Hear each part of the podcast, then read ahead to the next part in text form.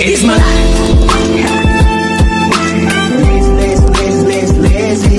It's my life.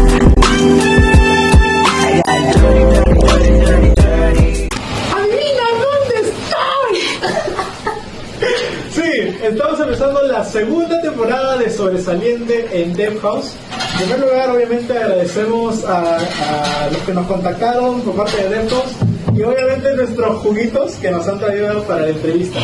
Y como estamos empezando nueva temporada, obviamente teníamos que traer un invitado, invitada de lujo. Por eso que Dana Márquez está acompañándonos hoy. ¿Qué tal, Dana? ¿Cómo estás? Bien, todo bien. ¿Cómo has estado tú? Hace tiempo que no nos vemos. Sí, hace tiempo, ¿no? Un par de años ya. Bueno, eh, para quienes no conocen, que sería un poco descabellado quien no conoce a Dana, eh, ella fue Miss Teen Model ICA 2019, ¿verdad? Sí, sí, 2019. 2019, wow. ¿Ya dos años? Sí, dos años. Sí, ya dos años. Mm, ¿Cómo así te, te involucraste en el reinado? Eh, es algo un poco raro porque la verdad es que yo no estaba animada a participar de un inicio. No sabía mucho concursos de belleza, pero mi mamá me inscribió en el concurso sin preguntarme. Y el día de la participación, la verdad, estaba en nada de desanimarme, pero dije, no, yo puedo hacerlo. Y fui, participé y pasé el casting. Y obviamente la experiencia es increíble, es súper linda y es todo un proceso. Yo creo que cambié demasiado y como que saqué quién era en verdad.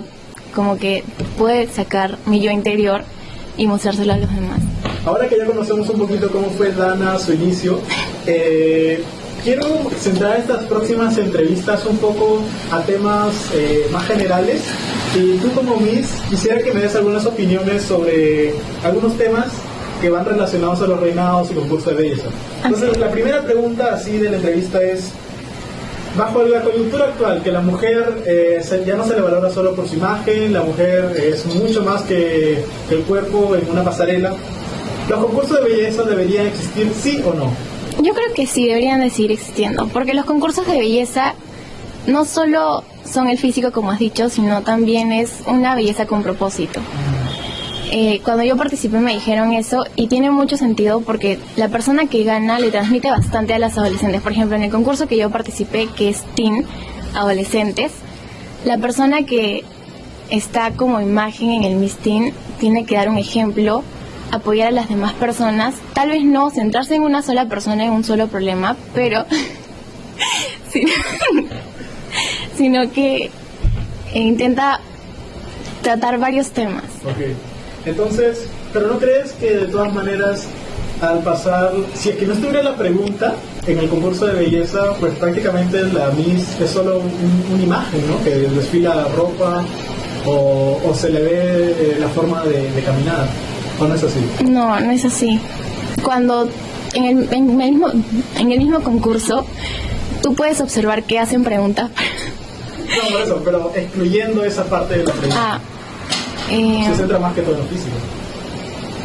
mm, tiene un porcentaje que se centra en lo que es el físico, pero obviamente ayuda a las chicas a que se acepten tal y como son. Tú te aceptas tal y como eres y sacas a relucir eso en la pasarela. Y eso es lo que buscamos transmitir, que las personas se sientan más seguras consigo mismas y se acepten tal y cual son. Ya. ¿Y no crees que va en contra de los ideales actuales? Tipo, que simplemente, que sigue mostrando, o sea, la imagen de la mujer, pero para modelar algo que quisiera, que es aspiracional. Mm, pero en la actualidad estamos tratando lo de todos los cuerpos son perfectos. Entonces es algo que dentro de los concursos también se está aceptando. Ya no buscan chicas altas o chicas completamente delgadas, flequitas, no. Buscan una chica normal con un tamaño promedio que haga sentir a las demás seguras, o sea, que en el escenario se muestre y resalte de las demás en ese momento. Ahora, puesto que dices eso de, incluir más eh, una mujer que ya no sea tan idealia, ¿no? Ideal como lo tenían hace años. Victoria's Secret, eh, como que hasta 2010 estuvo muy fuerte en lo de los concursos de belleza, en las pasarelas y todo. Pero de cierto modo creo que ellas ellos vendían una imagen de cómo la mujer debía ser eh, especialmente atractiva para gustarle a un hombre. Entonces, creo que ese ideal se fue cambiando y empezó a darle lugar para otro tipo de pasarelas como las de Rihanna de repente, donde ya son modelos eh, de todo tipo.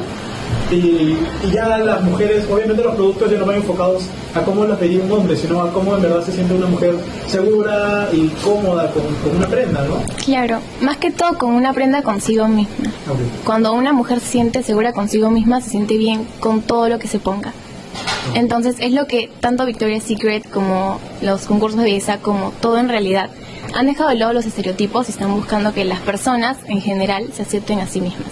¿Cuándo crees que se dio ese punto de quiebre de dejar de ver a la mujer solo como, no sé, un maniquí que camina? Eh, no veo que haya sido en un momento exacto, pero creo que tanto los diseñadores como las personas que ven esos temas abrieron los ojos y se dieron cuenta de que estaban estereotipando mal a las chicas porque hacían que otras personas no se sintieran bien, generaban muchos problemas detrás. Y al darse cuenta de eso, al simplemente despertar, quitarse las vendas, se dan cuenta de que existen todo tipo de cuerpos y que todos los tipos de cuerpos son perfectos.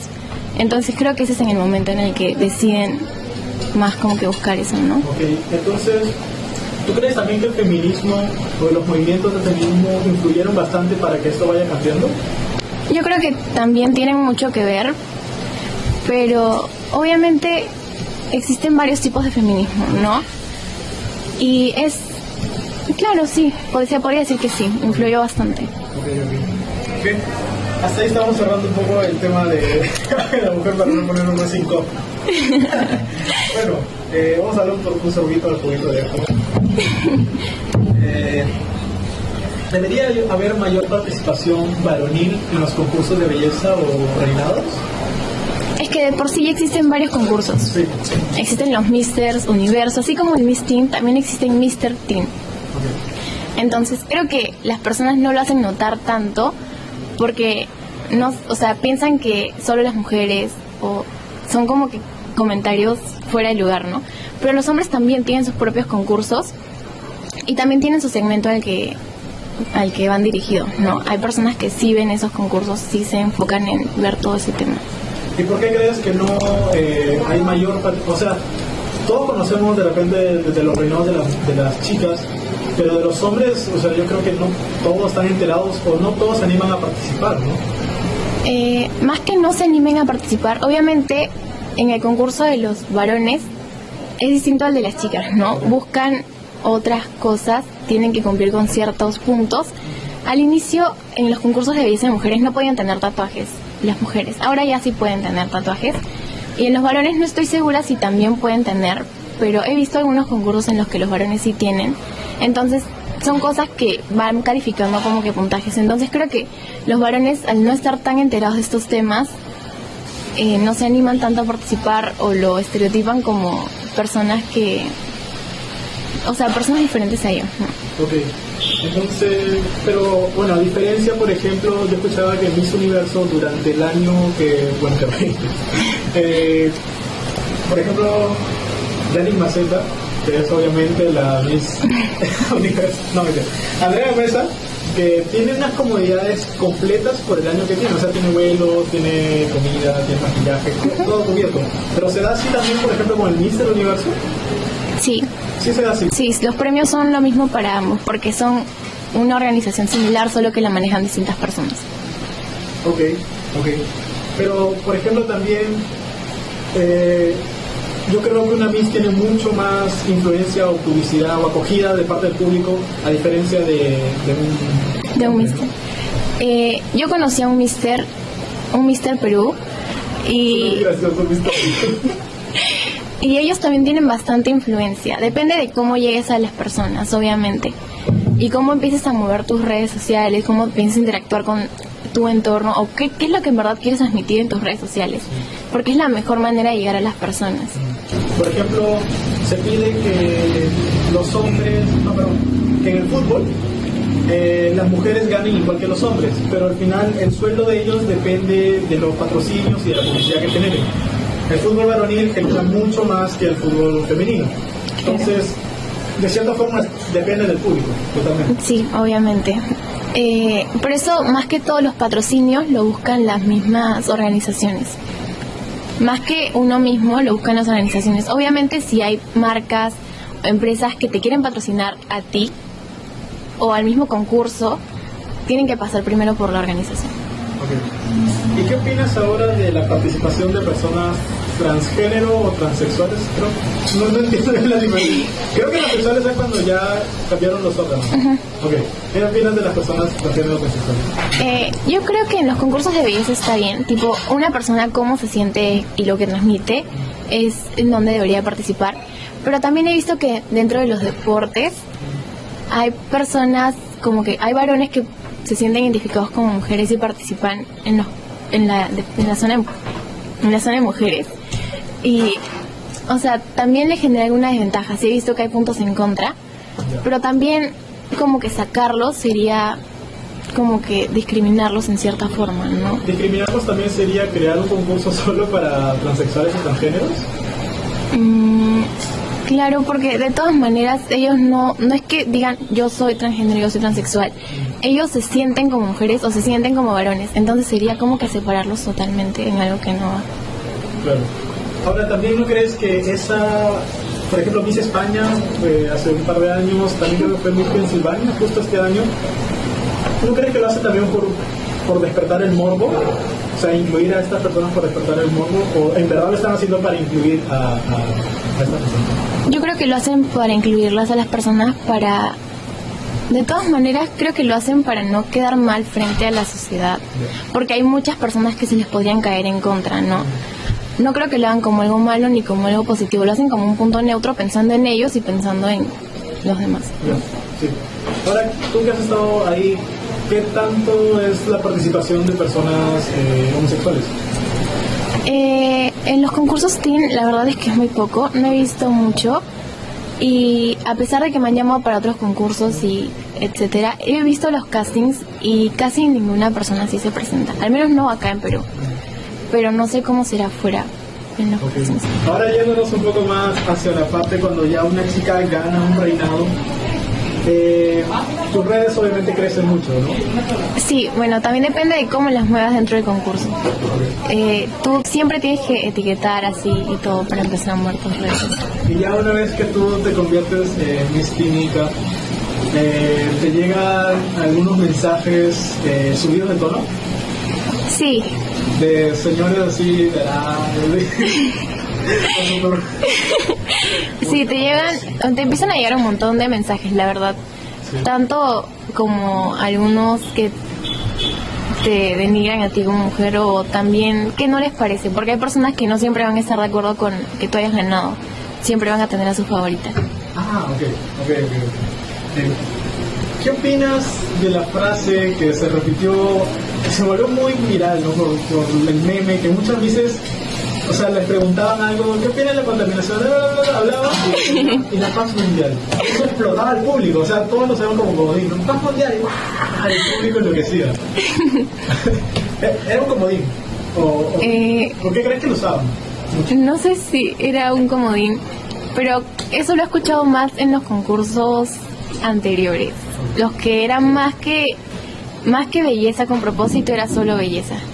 Entonces no tomaban tanta importancia a los resultados de las respuestas y cosas así. Entonces creo que lo decían porque sabían que iba a tener una reacción con el público. Pero también tenemos que tener en cuenta que la paz mundial tiene muchos significados, ¿no? Populismo en su... Sí. Pero, ¿Tú crees que la mayoría en verdad está, o sea, creo que a veces no nos percatamos cuando decimos paz mundial, el, o sea, la grandeza que puede abarcar Claro. esas dos palabras, ¿no? Sí, hay personas que lo toman como unas, o sea, simple dos palabras, ¿no? Pero en realidad no es así, o sea, tiene un montón de significados y un montón de cosas dentro de eso, ¿no? ¿Alguna vez respondiste con paz mundial? No, no, nunca.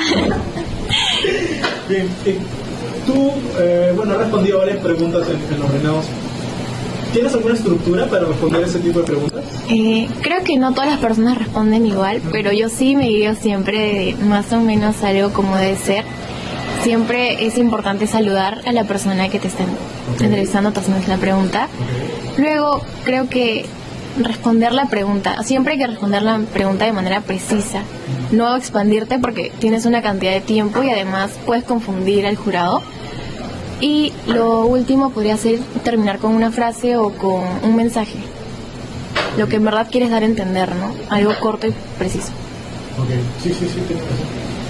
Eh, ¿Crees que las mises se vuelven un verdadero influencer? Hay mises que sí, siempre cuando, obviamente todo- todos tienen una influencia, ¿no? Depende del segmento en el que apuntes y esas cosas. Una Miss siempre llega a influenciar en los adolescentes o en las mujeres o en los varones y normalmente ganan sus seguidores o cosas así porque las personas se sienten identificados con ellos. Entonces al sentirse identificados tienen esa influencia para poder llegar a ciertas cosas. ¿no? ¿Qué es lo que no te gusta de los concursos de belleza o, los, o los reinados? La verdad que no podría decir una cosa porque más que todo son cosas positivas, ¿no? O sea, el concurso de belleza, dentro conoces a un montón de personas increíbles, aparte de que abres tu mente, interactúas más con personas que tienen un pensamiento tan similar al tuyo como tan diferente, entonces no podría decir algo negativo. ¿Crees que en algún momento hubo algún tipo de sobrecargo de trabajo para las mises? Obvio que sí, tipo es... Es un. Sí, es un entrenamiento duro, es un proceso duro, pero que vale la pena. Yo he llegado a estar con tacones así cinco horas parada, sin sentarme un segundo y sentir que mis piernas se me adormecen. Realmente eso es algo fuerte, pero es parte de no. Entonces, si te gusta, creo que es ahí. Justo Ana Paula nos comentaban acá, nos comentaba que habían algunos misólogos que son los que evalúan a las mises. Eh, ¿En algún momento hubo algún comentario fuerte por parte de, alguno, de algún crítico o de alguna persona? Ah, con respecto a mí, no. Y creo que los misólogos tienen mucho cuidado al momento de dirigirse a las teens, más que todo. Y los misólogos, claro que te evalúan y van viendo, siempre tienen sus favoritas. Los misólogos no es que influyan dentro del concurso, pero te van viendo, te van jalando y te van promocionando dependiendo de lo que ellos parezcan, ¿no? Entonces puede ser muy positivo que un misólogo te dé una, un comentario positivo. Claro. O también uno negativo y, te, y todos te miran. Si te da un comentario negativo, sus críticas siempre son para mejorar. Obviamente toda crítica que te dé cualquier persona tú debes de tomarla de manera positiva. Entonces, con su crítica tú mejoras y si esa persona ve que tú has mejorado en lo que esa persona te ha criticado, obviamente te va a dar más comentarios positivos. ¿Qué futuro le ves a los reinados? De manera virtual, cuando empezó la manera virtual, yo dije, ¿qué pasó con los concursos? ¿No? ¿Qué va a pasar? Pero realmente lo han sabido manejar y ahora que están volviendo las cosas un poco presenciales, yo creo que los concursos van a poder seguir, pero obviamente se van a enfocar de una manera distinta. ¿Crees que va a ser, seguir siendo el mismo furor de antes o llegar al público de la misma manera? En, en el avance, no me refiero a la pandemia, pero en el avance de los años. Yo creo que sí, obviamente todo tiene un, una etapa, pero si siguen innovándose, yo creo que la verdad que sí. ¿Esperamos alguna futura participación de Dana Márquez en algún reinado? Todavía no estoy segura, me han llamado para varios concursos, pero estoy todavía pensándomelo porque tengo mi carrera detrás y obviamente mi carrera es lo principal en este momento. Por última parte, ¿nos puedes explicar la diferencia entre Miss y modelo? Claro, en la parte física se dice que las modelos tienen que ser más delgadas y más altas. En algunos casos depende del modelo de que seas, ¿no? Y Miss siempre da la opción a que seas delgada, pero más voluptuosa. Ok. Ok. Eh, desde que tú ganaste Miss Model Inca, ¿dejaste de ser chica iPhone a pasar a ser Miss Model Inca? No puede ser. es que la historia de Chica iPhone es un poco triste. Pero, pero, pero sí, tipo, ¿Por qué chica iPhone? es que me acuerdo que plan 2017 será, tenía mi iPhone 6, estaba subiendo a la movilidad y se me cayó. Y ese mismo día, tipo, mis papás se pusieron, o sea, sintieron mi tristeza, ¿no? Que no había sido mi culpa, no había sido intencional. Y me compraron otro. Y no sé cómo todo el mundo se enteró. Pero ahí vamos. El, iPhone 6. Sí, sí, justo de salir el iPhone 6. Vale. Y se me cayó. Oh, Bueno, ahora ya no es Dana chica iPhone, sino es Dana Misty modelita. Sí. Bien, hasta ahí tenemos las preguntas de la entrevista del día de hoy. Y antes hacíamos el tenis de, el tenis sobresaliente, donde le decía una palabra, me ponía una idea así. Pero ahora en la segunda temporada teníamos que cambiar obviamente algo. Y vamos ahora a tratar de crear una historia entre Dana y yo. Y a ver qué, qué nos sale, ¿sí? Yo A completando- a ver, yo empiezo. Había una modelo, que tenía cuatro patas. cuatro patas, tenía cuatro patas. La modelo tenía problemas para encontrar tacones, Porque sus pies eran muy grandes. sus pies eran muy grandes y no tenía manos, entonces no sabía cómo ponerse. Pero le pedía ayuda a su mamá para que se los ponga. A su mamá que sí tenía seis patas y su mamá con las dos, dos patas sí le ponía. En el concurso de Teen. Pero la vieron un poco extraño. Aún así, la aceptaron porque le dieron el potencial. Ella siguió para adelante. y ganó hasta la etapa regional y quedó segunda en, en el nacional. Al quedar segunda en el nacional, muchas marcas la vieron y le empezaron a llamar Entonces empezó a promocionar sandalias. con sus cuatro patas. Sí. Sí. Y también medio. Sí, porque le quedan estupendas. Pero siempre era acompañada por su madre. Sí, porque ella le ayudaba a ponerse los zapatos. Sí. Su papá tenía dos cabezas. Sí. Por eso pensaba mucho mejor.